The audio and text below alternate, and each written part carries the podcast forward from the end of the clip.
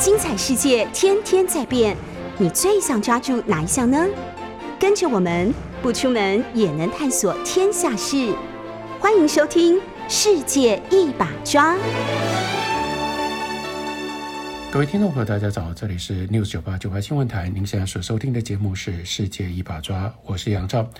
今天是九月十四号，才几天之前呢，度过了九一一二十周年。二零零一年九月十一号，在那一天发生了惊天动地的纽约双子星纽约双子星大楼受到恐怖攻击，因而倒塌的事件。让我回头想一想，问大家。二零零一年九月十一号，你在哪里？你还记得你在做什么事情吗？我心里，我的记忆当中非常的清楚，非常的明显，那就是二零零一年我在《新新闻周报》担任总编辑，因为那是一个新闻杂志。还有呢，我可能会比大家记得更清楚，你可能只记得九月十一号，或许你不会那么清楚记得那天星期几。我记得非常清楚，那天是星期二。为什么记得那么清楚呢？因为那一天是我们周刊，周刊是周四出版，正式出版，所以周二是我们的截稿日。而且呢，截稿日到了晚上，纽约时间的九点钟是台北时间，大概就是晚上九点。晚上九点多的时候呢，听到了这个收音机里面的消息，先是收音机里面传来的消息。当时最早的新闻是有一架单引擎的小飞机。撞进到了这个呃，World Trade Center 世贸大楼里面，本来都以为是一个意外，但是呢，没有多久，十几分钟之后，原来被飞机撞到的是北楼，十几分钟之后，南楼又有另外一架飞机撞上去，这当然绝对不可能是意外了，所以我就记得当时最重要是因为是截稿日，这是发生大事情，可是大事情偏偏发生在。礼拜二晚上，礼拜二晚上我们必须要截稿，所以在那个状况底下，其实绝大部分的稿子，甚至大部分的版都已经做好了。赶回到杂志社干嘛呢？那时候我们称之为叫做拆版，拆版就是把已经落版的、已经做好的版呢，现在要全部调过，全部调过呢，重新落版，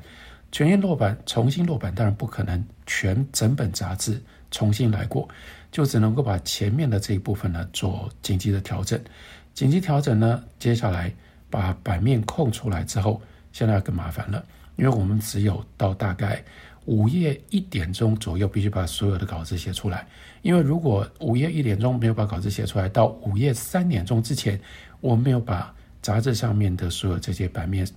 所有这些页面通通做完的话，会赶不上印刷机。那时候我们在秋雨印刷，印刷机呢用的是滚筒式的印刷。那滚筒式的印刷呢？那是快速印刷，快的不得了。那因为那么快，所以那个机器呢，它印的印量很大，机器要抓紧非常非常紧准确的时间。只要机器的时间稍微不准确，我们每次都已经一直不断的延迟到最后一秒钟、最后一分钟才让机器开动。那所以如果机器不开动，接下来后面人家那些卡车这个物流。物流公司卡车要来载杂志，就没有杂志可以载了，所以非常非常紧张。到现在我都印象很深刻，印象很深刻是因为在我自己所从事的新闻新闻生涯、新闻工作上，我不得不说，我还是相当自豪的视之为我在台湾做新闻工作其中的一个高峰。为什么它是一个高峰呢？因为在那么短的时间之内，所以我们就必须要分配写稿。写稿呢，我记得当时我分配到的，因为总编辑嘛，然后呢是在编辑台，等于是在第一线，所以呢，当时我们的总主笔南方朔先生，南方朔呢写分析稿，那我必须要整合外电，先就是这个是当时其他记者干不来的事情，就只好总编辑自己出马，所以我必须要快速的整理外电，然后找出一个重点来报道。九一一事件，你要知道，那个时候事实上只到下午一点钟，这是纽约时间的下午一点钟，两栋楼都垮了，这我们知道。但是当时所有的新闻、所有的消息乱成一团，所以呢，那一期的新新闻杂志其实非常有趣，因为呢，主要在这个小专题里面临时拆版、临时上的小专题里面，两篇文章，但两篇文章一篇是我写的，一篇是南方所写的。两篇文章的方向不一样，两篇文章的看法跟这个评论的跟看法跟这个分析是不一样的。南方说基本上讲了很多可能性，也就是这有阴谋论的可能性，这里面可能什么可能什么可能什么，这的确是一个分析稿。但是当时我自己所写的一个报道稿，最后想了半天，在看了所有的尽可能能够收集收集到的这些资料之后，做了一个非常大胆的决定。当时也知道这个，因为我们是礼拜二半夜，也就是到了这个凌晨的时候才截稿才送印，到礼拜四其实是礼拜三下午书就印出来，然后礼拜四呢就一翻两瞪眼。非常非常有可能到了礼拜四，杂志这个呃出版，然后杂志放到报报摊上面，那个封面的大我写的文章的那个大标，很可能一翻两瞪眼就变成一个笑话。为什么呢？因为我后来就拟了一个大标，叫做“所有的矛头都指向宾拉登”。我到现在记得，包括那个标都是我自己下的，因为要自己负责任。我写的，所以我下的标。将来如果出错被嘲笑，哎，当然其实杂志也一定还是会蒙受损失。但是呢，至少这是我自己做的一个重要的一个评断。当然到了礼拜四正式到了这个呃杂志摊上，还好没有闹笑话，因为当时的许许多多的这些线头看起来，我是在第一时间就判断，宾拉登是后面最重要的主谋。我说这是新闻的这个生涯上面。一个小的高潮，因为说老实话，写下那样的一个文章，在那么短的时间之内，然后呢，还这么大胆的定了一个，而不是相对比较模棱两可的一个标题，定了一个这么明确的一个一个标题，有相当程度是来自于直觉判断，有另外一部分来自于勇气，那真的没办法，那就是 gut feeling，那就是来自于胆气的一种判断，幸好判断对了。好了，所以这个是当时，当时二零零一年，二十年前发生了九一事件，最重要的一个强烈的感触。如果大家还记得，回到那个时代，你一定会觉得这是一个新的时代，或者是这是一件破天荒的事情。什么叫做破天荒？都没有发生过的，美国从来没有在国土上被用这种方式攻击。即使是经过了第一次世界大战，美国一九一七年参战，然后呢，到了第二次世界大战，美国在一九四一年，甚至呢，等于是在跟日本，跟日本打了非常非常密集的、非常惨烈的太平洋战争。然而，两次大战，美国都是重要的参战国，可是两次大战最重要的特色，那就是战场战火都没有延烧到美国本土。美国本土自从呃一八六五年，也就是美国内战，美国内战结束了之后，美国本土没有打过这样的仗，没有看过这样的战争的伤亡。另外，当我一直在，这是战争，这是战争，但这又是一个非常奇特的战争的形式。这非常明显的是来自于一个敌对的势力对于美国所发动的攻击。可是这个攻击是一种升级了的攻击的方式，它不是对美国宣战，甚至攻击美国的这个这个组织。到后来我们发现，并不是一个国家，它是一个民间的。我们真正很难去描述。最特别的就是，当时没有现成的语言，甚至二十年后，我们仍然找不到明确的方式，用一种比较这个比较广泛的方式。来描述到底发生了什么样的事情？那这个升级了的特别的翻了一番，用各种完全是没有任何人可以想象到的方式来攻击美国。它来自于它的背景，是来自于伊斯兰教对于美国对于西方世界非常深、越来越高的这种仇视、这种敌对。那这是当时二十年前大家吓了一大跳。因为所有的这些东西都是空前的、前所未见、之前所没有，但是呢，我们现在就必须要面对。那九一一二十周年，所以其中的一种方法，我们不只是纪念九一一二十周年，我想更重要的是，我们来看一下，借由这样的一个机会来检讨一下，经过了二十年，这二十年当中到底发生了一些什么样的变化。那另外呢，很重要的一件事情就是我们同时查看一下，二十年前在那样的一个国际局势里面，台湾是什么样的角色？台湾在什么样的位置？二十年后又发生了什么事情？台湾又变成了什么样的位置？什么样的状况？二十年前发生那纽约发生九一事变，这是一个国际的大新闻。然后呢，基本上这是毫无疑问的，全世界的主要的媒体在九月十一号的那一天，它的所有的大标题都是，如果来得及，例如说是电视或者是广播的话，大标都是九一事变，都是世贸大楼遭到攻击。第二天报纸通通都是以九一事变。世贸大楼倒塌作为大标题，这个毫无疑问，台湾的报纸也是如此。但是有一个重要的差别，也就是我们关心这件事情，我们被这件事情震撼。可是呢，我们不觉得这件事情跟我们直接有关，我们基本上是一个旁观者。那我们受到震撼，可是呢，这件事情离我们很远，不管是美国或者是伊斯兰世界。不管是宾拉登，或者是那样一种用飞机去炸高楼、去撞入到高楼的新的攻击的形式，都距离我们很远，所以我们跟这件事情没有直接的关系。那什么样的人有直接的关系呢？例如说，在美国，尤其在东岸，尤其在纽约的台湾人，他们那是亲身经历了这样的一件事情，受到的震撼。可是。二十年的时间，所以当时二十年前，我们有很多是看到那为数还蛮多的，在美国的台湾人，他们陆陆续续传回来，他们如何受到了这种惊吓，然后他们在九一事件当中，尤其如果他们人在纽约那一天，对他来说发生了一些什么事情，他如何应对，他如何记忆，然后他的经验，不管是用各种方式传回到台湾来。可是你看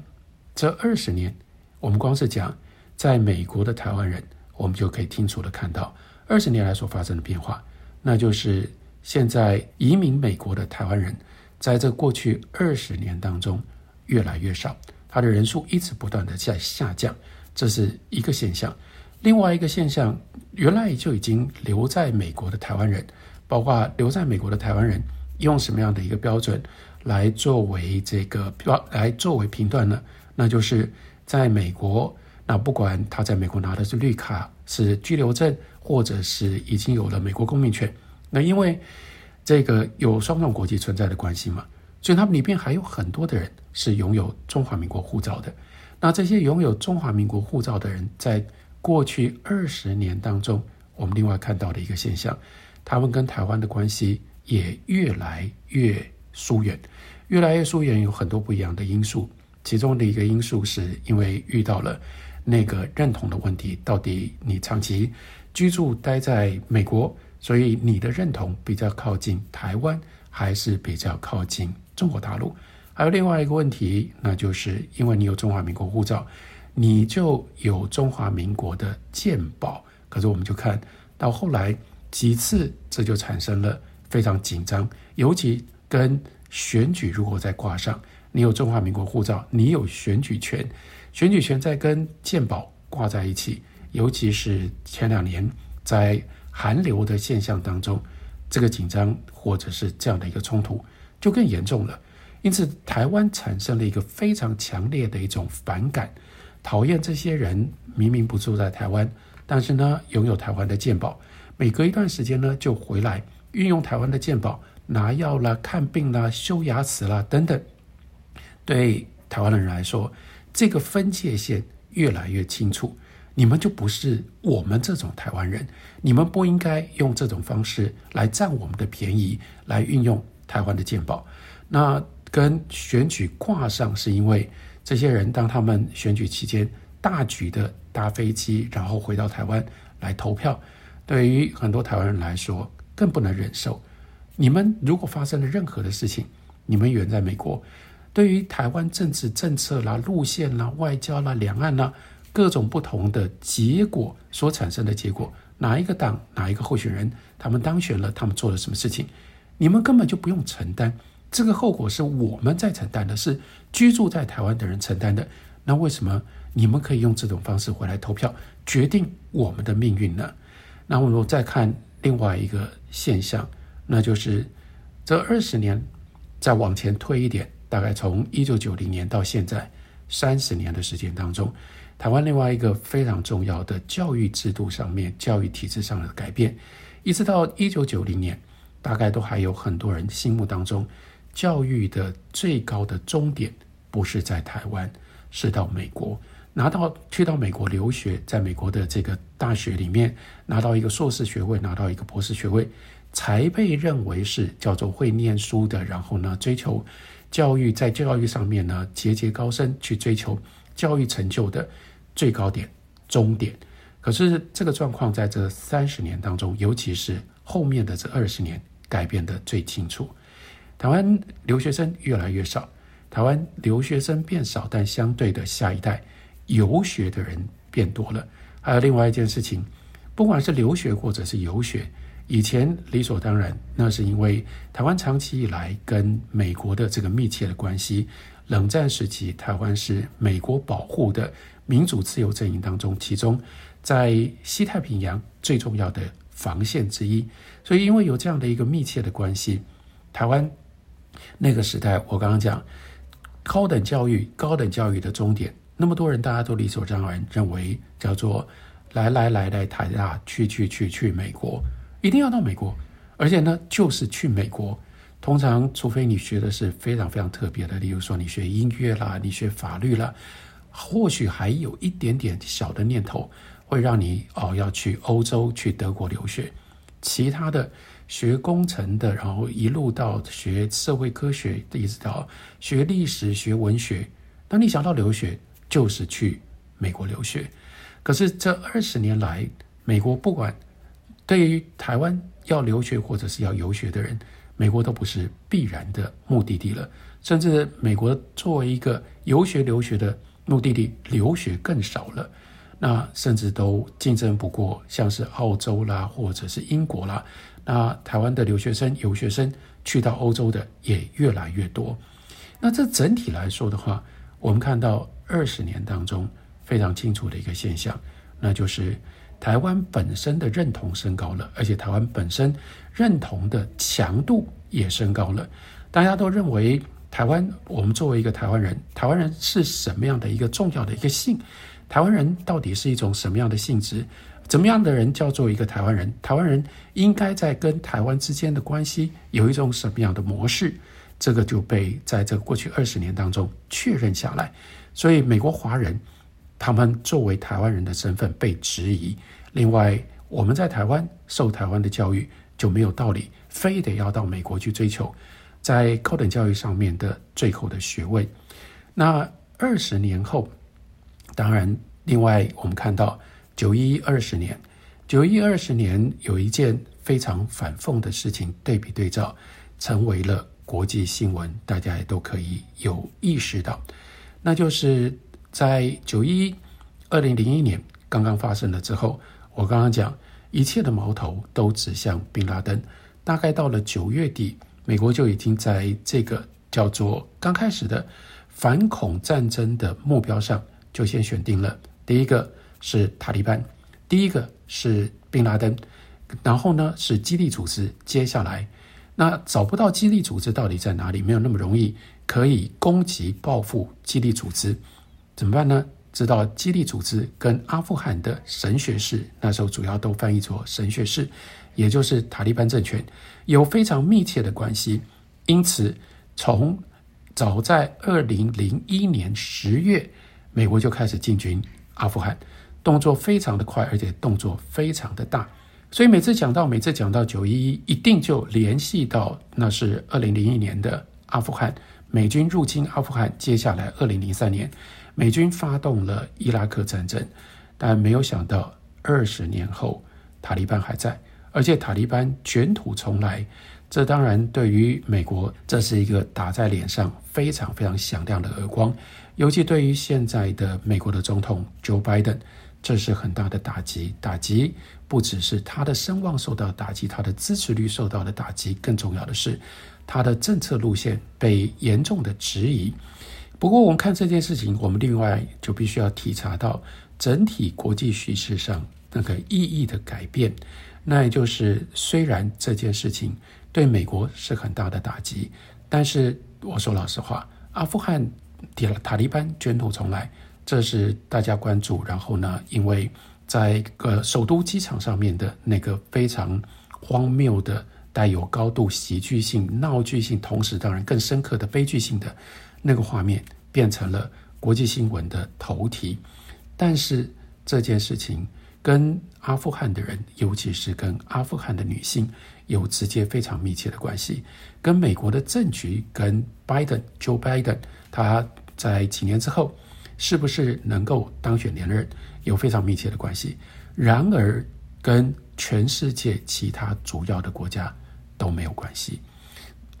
这又是我们从二十年来我们体察感受到的另外一个不得不注意到的巨大的变化，那就是二十年前发生九一一事变的时候，刚刚就提到了冲突的主轴、冲突的对立的最重要的这两方，一边是美国，然后所以美国变成被攻击的对象；另外一边是伊斯兰教，尤其是伊斯兰教的激进教派。伊斯兰教当中的激进主义者，然后他们是美国作为伊斯兰教最重要的一个威胁。大概十二十年当中，那这方面发生了什么事情呢？我们看到的的确确，伊斯兰对于西方世界的仇恨，然后呢对美国的敌意，包括美国进军阿富汗、进军，尤其是美国侵略伊拉克，使得这整件事情呢更加的复杂。然后在中东燎原。因此，包括像 ISIS 这种势力崛起，然后到后来蔓延，可是慢慢的到了二零一零年代的后半叶，这这一些年当中，他们的这个重要性慢慢从国际局势当中淡出。一方面是像叙利亚的动乱，像 IS 的势力也就慢慢的被镇压了。可是另外一个重要的因素，那就是。因为这个世界上面有新的对立的主轴出现了，这个世界现在最紧张的不是在美国跟伊斯兰教、跟伊斯兰教派、跟伊斯兰世界之间，那现在变成了什么呢？为什么使得美国跟伊斯兰之间的这个仇恨对立没有那么重要？因为相对的，大家都知道，现在最紧张的变成了美国跟中国之间的关系，美国跟中国之间的关系。它的严重性使得美国二十年前跟伊斯兰的他们的这些恩怨，现在退到了第二线。这是我们观察二十年变化当中，我们不得不注意、不得不重视的另外的一个重点。我们休息一会儿，回来继续聊。回到节目现场，这里是 News 九八九八新闻台，您现在所收听的是《世界一把抓》，我是杨昭。刚刚讲到了九一二十周年，然后呢，借由这样的一个机会。让我们来反省，让我们来检讨一下这二十年到底发生了一些什么样的变化。从国际局势上面，二十年当中最大的变化，那就是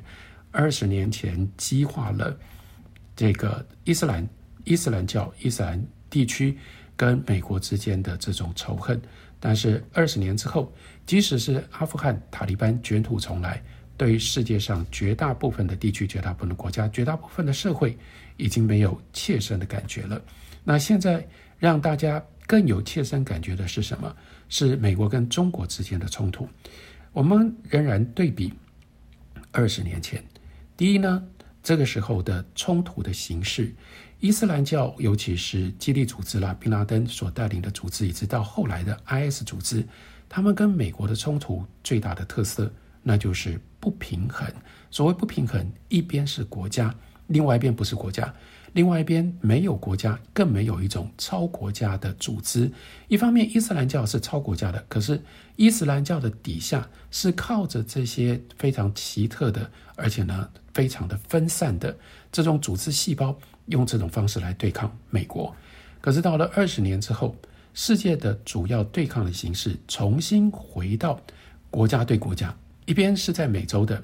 一边是在美洲大陆的最大国。美国一边是在欧亚大陆的最大国中国，所以这个时候的冲突的形式紧张，不再是九一一这个恐怖攻击在在纽约所发生的这个惊人的现象所呈现出来的，叫做不对称的战争。不对称的战争，那就是这些伊斯兰教他们的对美国的仇恨所发动的各种不同行动，在暗处，他们藏在各个不同地方。例如说，那个时候很流行的称之为叫做去造 dirty bomb，用很简单的方式，用很少的成本，用相对比较低的这个技术的层级，去想办法要制出制造出核子弹，或者是有一段时间。非常非常流行这种生物毒，要用炭疽啦，这个各种不同的病菌来造成美国的这个社会的各种不同的伤亡。我们看到那样的一种在九一事件之后所引发的特殊不对称战争的时代，现在也已经淡出了。这个淡出有一个好处，那就是世界绝大部分的地区现在可以摆脱恐怖主义的威胁。恐怖主义组织他们的这种不同的暗杀啦、破坏啦、random violence 各种不同的做法，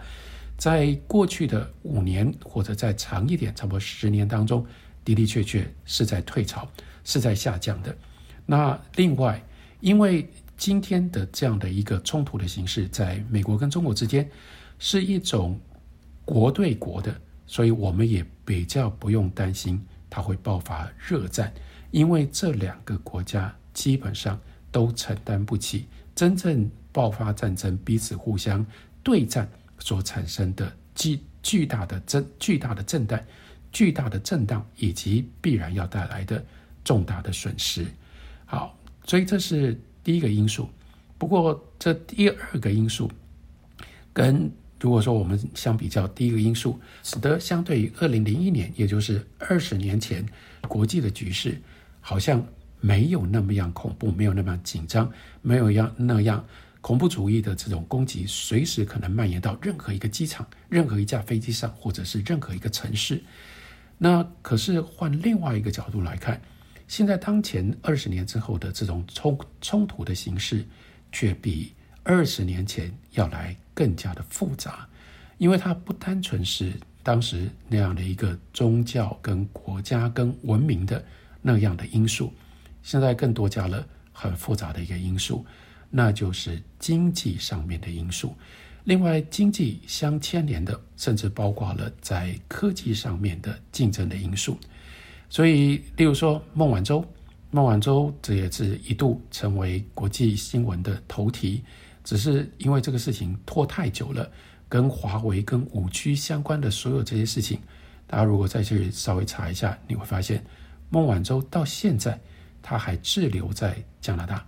他还滞留在加拿大。那个早在本来是说，应该是大概是前年二月就应该要解决的这个引渡的条例，对不起，是去年二月就要解决的这个引渡条例的问题，到现在还没有解决。所以孟晚舟也就表示说，华像华为的这个问题，现在当前世界在。原来的法律跟原来的国与国之间的外交关系当中的架构，基本上是没有办法解决的。它一直每一天每一天在制造新的问题，因为它牵涉到高科技，它牵涉到投资，它牵涉到这个呃，像例如说五 G 技术跟专利权等等，这是因为有了经济的因素，所以产生这样的冲突情况底下的复杂性。如果从这个角度来看，我们看到的。这种冲突的架构是什么？那就是有一边，这冲突的两方有一边是世界资本中心，这是美国，毫无疑问。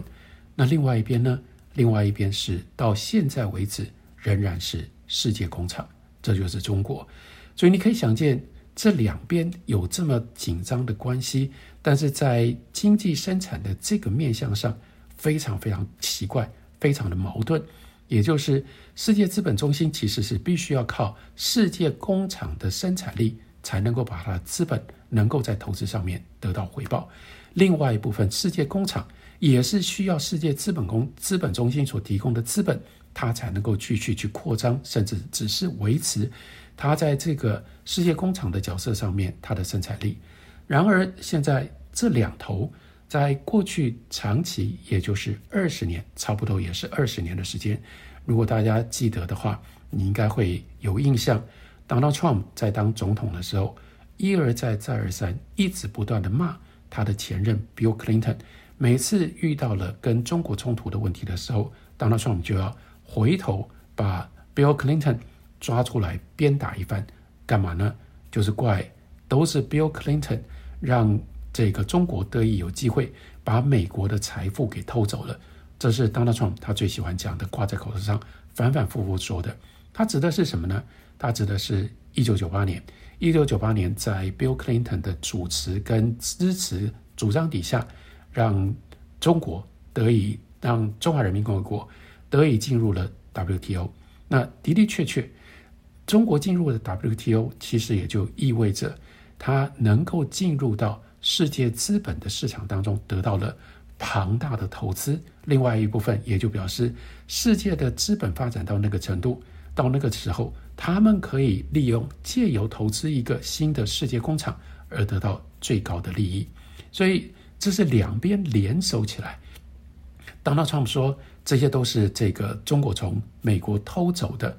这其实当然就言过其实了。比较真正我们可以看到的事实是，两边等于是。联手创造了二十年全球贸易上面的荣景，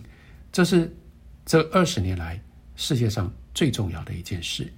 然而，我们现在看到这个全新我们要面对的一个局势，那就是世界资本中心跟世界工厂现在打起来了。现在两方面呢翻脸，而且呢越来越紧张。可是表面上的紧张又使得又还没有到让现在的美国跟跟中国大陆。在这个资本中心跟世界工厂的角色上面，真正彻底决裂开来，我们也会看到最近的新闻表现出来的，那就是你看，一直到今天，美国的 Wall Street，美国的华尔街，他们都仍然是非常轻重的。为什么华尔街那么样轻重？因为华尔街最明白，他所握有的庞大的资本，如果要在不管是美国或者是美国以外的其他地方投资。哪一个地方现在对他们来说仍然是投资最有利益、最有可能可以获利的地方，仍然是中国大陆。可是这样的情况能够维持多久？在中美的这样的一种紧张局势底下，未来会变怎样？甚至现在正在变成怎么样？说老实话，让我们越来越难测量，越来越难预测，能够知道。所以这种状况有一部分刚刚讲到。重新回到国家对国家、大国对大国这样的一种紧张冲突，有点像是回到一九八九年之前，那就是从第二次世界大战结束，一路一直延续到一九八九年那样冷战结构底下的美苏的对立。那尤其是在美国这边，美国这边呢，它的阵营呢，包括当年在这个冷战底下。美国是以一个民主自由的意识形态，因此编组了一个庞大的阵营。事实上，台湾那个时候就是在这样的一个冷战结构底下，依靠到美国那边去的。不过，现在如果我们对比，在历史上从历史的角度来看，如果我们对比那个时候冷战结构的两强相争，美国跟苏联，当然又有不一样。一个是在这种阵营的编组上。当时呢，美国有北大西洋公约组织，有北大西洋公约组织外围的，例如说西太平洋的这个呃西太平洋沿沿海的日本呐、南韩呐、台湾呐、菲律宾所另外组成的这些防线，这是美国的阵营。可是那个时候，苏联也有他自己的阵营，苏联是华沙公约集团，华沙公约集团主要是以东欧为主，但是呢。后来，它也一部分进入到了，例如中南美洲，例如说中南美洲，还有呢，例如说中南半岛，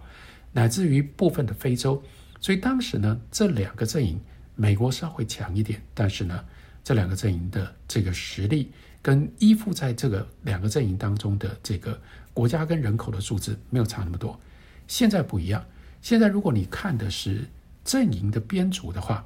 美国当然比中国强。可是这个，在这个，可是在这个国际，可是在这个国际关系上，美国的优势现在却遭到了中国从另外的一个角度予以挑战，或者是予以侵蚀，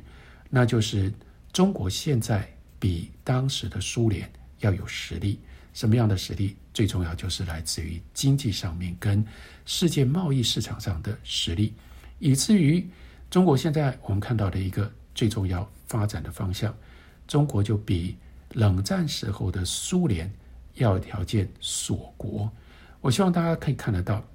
这是中国现在在面对跟美国的抵抗、跟美国的对抗的时候，它的一个新的策略，也就是它一方面保持。在世界生产供应链上无可取代的一个地位，但是另外一方面，它可以利用它自身的庞大的内需经济规模。这个世界一部分可以这样说，这个世界需要它，它有相当程度上不见得需要这个世界。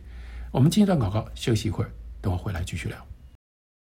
欢迎回到世界一把抓的现场，我是杨照。刚刚聊到了啊，现在我们对比对照。二零零一年所发生的九一事变，那个时候的这个世界国际局势，以及当下现在又发生了什么样的事情？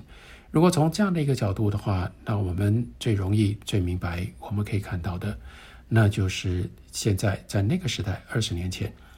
重要的冲突是发生在美国跟伊斯兰世界之间的。可是现在最重要的冲突、最重要的紧张，却是发生在美国跟中国之间，而中国。它现在作为美国的对立面，它跟比如说不只是跟伊斯兰国当时的伊斯兰的这个组织伊斯兰这边的情况不一样，也就是它是一个大国。另外一件事情，它跟一九八九年之前的苏联在冷战当中对抗美国的形势也不一样，那就是因为这个时候在经济发展上以及在整体的经济跟贸易所占有的位置上面。中国比那个时候的苏联要优势的多了，它的优势最重要就是，那作为世界工厂，它在全球生产的供应链上，到目前为止，它仍然握有、仍然保持有无可取代的位置。但另外一方面，因为从一九七九年改革开放以来，中国自己本身的经济一直不断的在升级，一直不断的在发展，以至于到现在，它已经可以。利用自身的内需经济的规模，它就可以做什么呢？它就可以做一方面继续扮演世界工厂，但是另外一边，它却可以在相当程度上面把自己跟这个世界外面的世界给隔离开来。另外，我们还不能不注意到，从一九七九年一直到现在，尤其是在习近平上台了之后，中国的另外一个重要的变化。而这个变化呢，是由上而下，所以它不只是有政治上面的效果，更进一步，现在已经产生了社会上面的回应，那就是中国还一直不断持续高涨当中的国家自信心。我们看到这个时候，他们就要用这样的一个策略，在生产、分配、生活方式各个方面，这个时候他们都要强调有中国的特色。所以，我们看到中国最近的变化跟发展，非常明显的，它到底指向要做什么呢？例如说，打击高科技，这是我们看到，尤其打击大型的网店。那这个当时发生的这件事情的时候，让很多人都非常非常惊讶，因为中国在对外，就是这几家公司让人家觉得印象深刻，甚至让许多西方的经营者、西方的商业跟管理上面都视之为。非常重要的现象跟奇迹，像阿里巴巴啦，像腾讯呢，所有的这些这些企业竟然都遭到了打击。那这是要干什么？那也就是他要把高科技打击高科技，最重要是为了要回归制造业。所以这是一个非常清楚的一个新的国家的策略跟方向，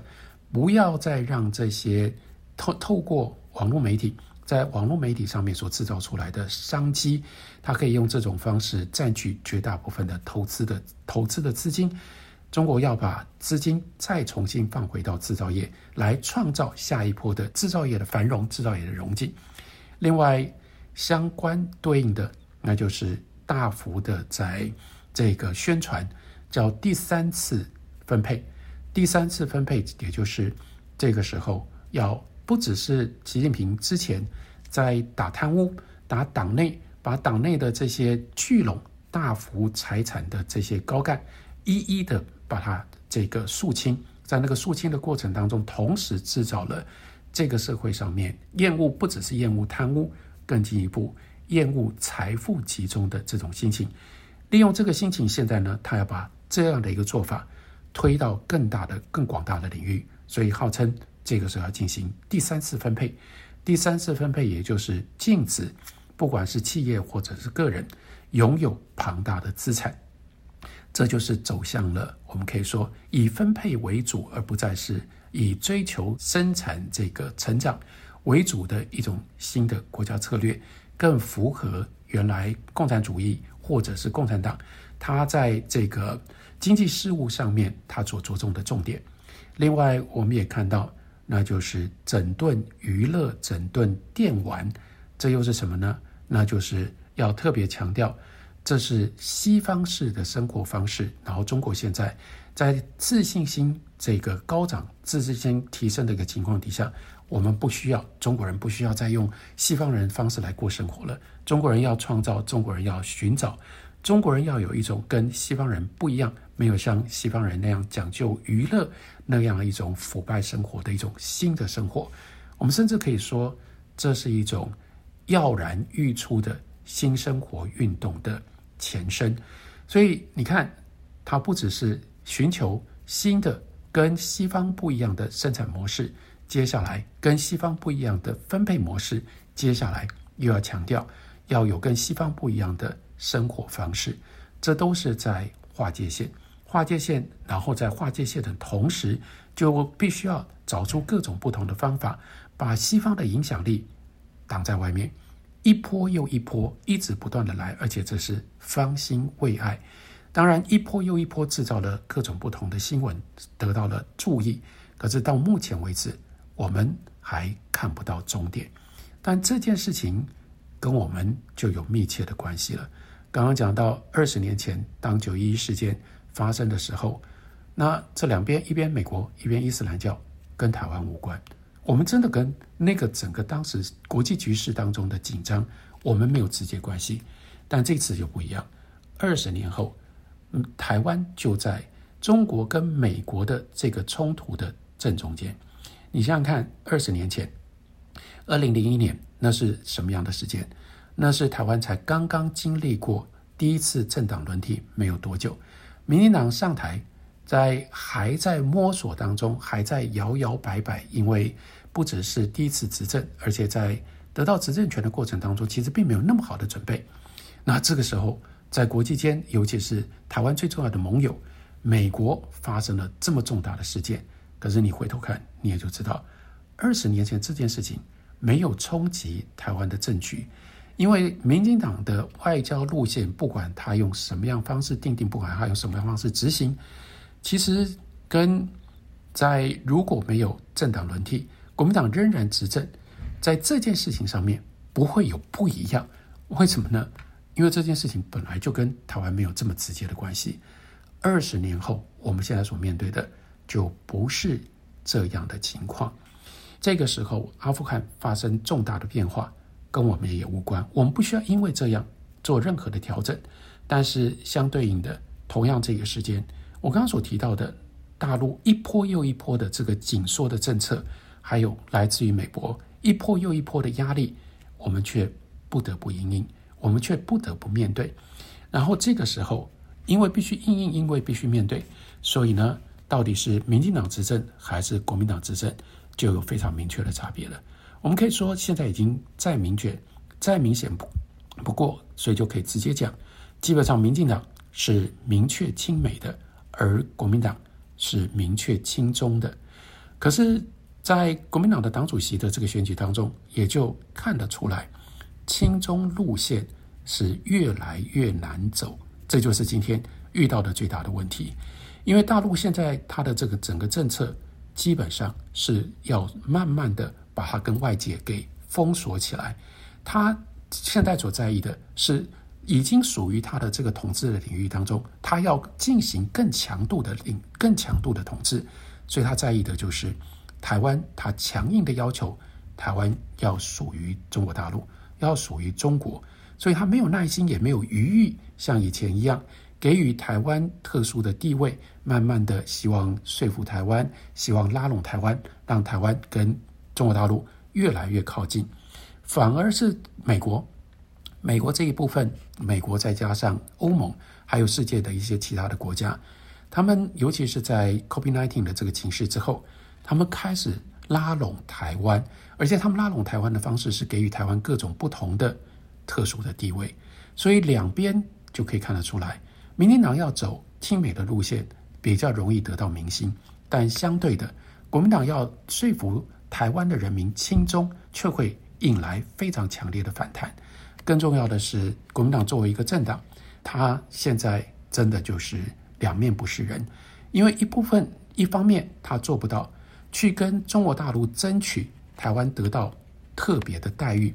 所谓的这个让利的这一部分，现在已经基本上。都做不了了，而且呢，能够让台湾人有感受的让利就更加困难，国民党也做不到。但另外一方面，他又没有办法，又没有能力，能够找到提供台湾去亲近中国大陆的新的理由，因此国民党陷入了严重的困境，因此使得台湾在这种情境底下，台湾的政策严重的亲美，这是我们现在所遇到的，在国际局势当中。台湾最明确的一个状况，需要我们思考，需要我们来应对这个现实的挑战。感谢你的收听，下个礼拜同一时间我们再会。